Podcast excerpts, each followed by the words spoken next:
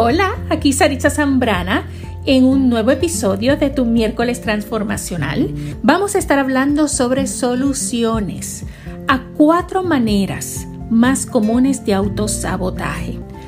La primera manera de autosabotaje es comprometernos hoy en algo y comenzar mañana. Sabes que esto sucede mucho cuando establecemos metas personales. Cuando hacemos el plan de metas, el plan de crecimiento, esto sucede mucho. Desarrollamos todo un plan maravilloso, ponemos todo y fechas para cuándo debe estar hecho. Dado que no comenzamos inmediatamente, lo dejamos para mañana. ¿Y sabes qué? Mañana no es un día de la semana.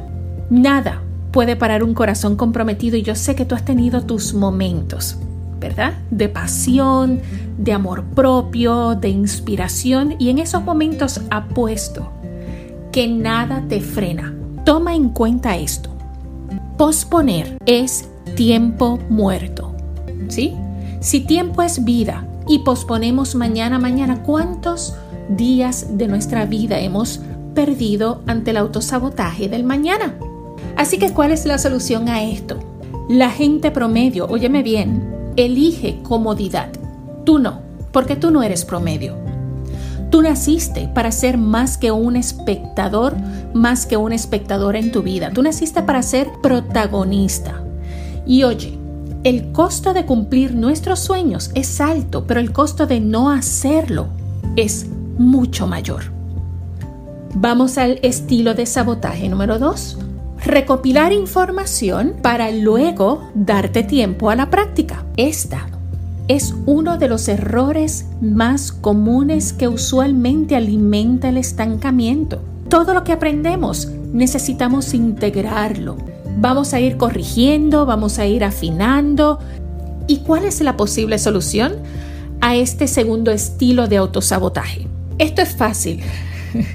Elige accionar de inmediato va en congruencia con la primera, que nos sugiere de no esperar, ser urgentes. Y óyeme, ser urgente no significa ser desesperados. Cuando estamos en desesperación somos como gallinas sin cabeza y no sabemos para dónde vamos, hablamos sin sentido, no terminamos frases, incluso no terminamos las metas. Pero cuando somos urgente, hay dedicación, hay precisión, hay tiempo en cuenta, hay pasión en cuenta. Así que elige accionar. Aprendizaje y la práctica debe ser simultáneo en el proceso de desarrollo de cualquier área de tu vida. Toma acción con cada objetivo que represente crecimiento y desarrollo para ti. Hay una frase que me encanta que dice, el éxito es inminente para corazones que actúan de inmediato. Para tener más opciones, más oportunidades, necesitas tomar acción, necesitas accionar, no pospongas, especialmente si no hay razón. Una tercera manera de autosabotaje es no dar tu palabra porque no sabes si vas a poder cumplir. Para sostenerte en integridad no puedes sostenerte en el miedo, de lo contrario, cualquier buena razón se convierte en una buena excusa. Ciertamente hay cosas en la vida que no podemos controlar. El problema no es ese. El problema es que perdemos el control de lo que sí podemos controlar y encima de eso pensamos que no podemos hacer nada al respecto. El poder de cumplir es una capacidad disponible en cada uno de nosotros como seres humanos. Lo que sucede es que hay falta de voluntad. A veces la falta de voluntad gana a nuestros deseos de crecer. ¿Cómo solucionamos esto?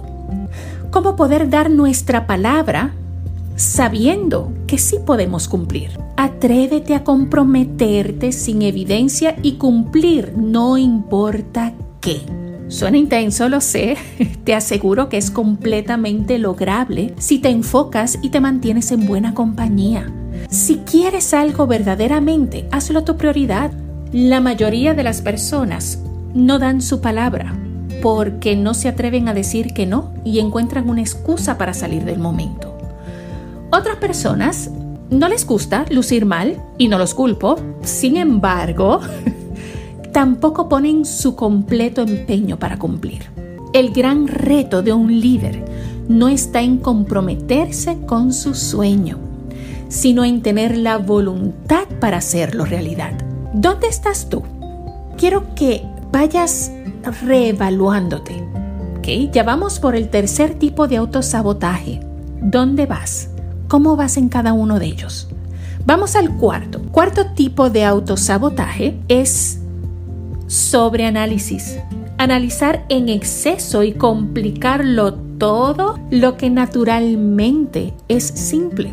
A veces necesitamos gente a nuestro alrededor que nos dé como que un recordatorio, hello, no lo compliques, no lo sobreanalices. Así que sí, sobreanalizar es parte de una estrategia involuntaria de autosabotaje.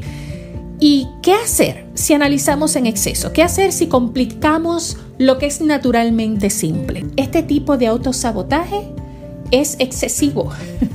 Analizar en exceso, complicarlo todo lo que es simple, complicarlo. O sea, suelta eso. Manténlo simple. Escríbelo grande. Manténlo simple. Y con esto finalizamos el tema de hoy. Nos vemos pronto nos escuchamos más pronto aún. Un abrazo bien fuerte y que tengas un día lleno de luz y mucha productividad. Bye. Thank you.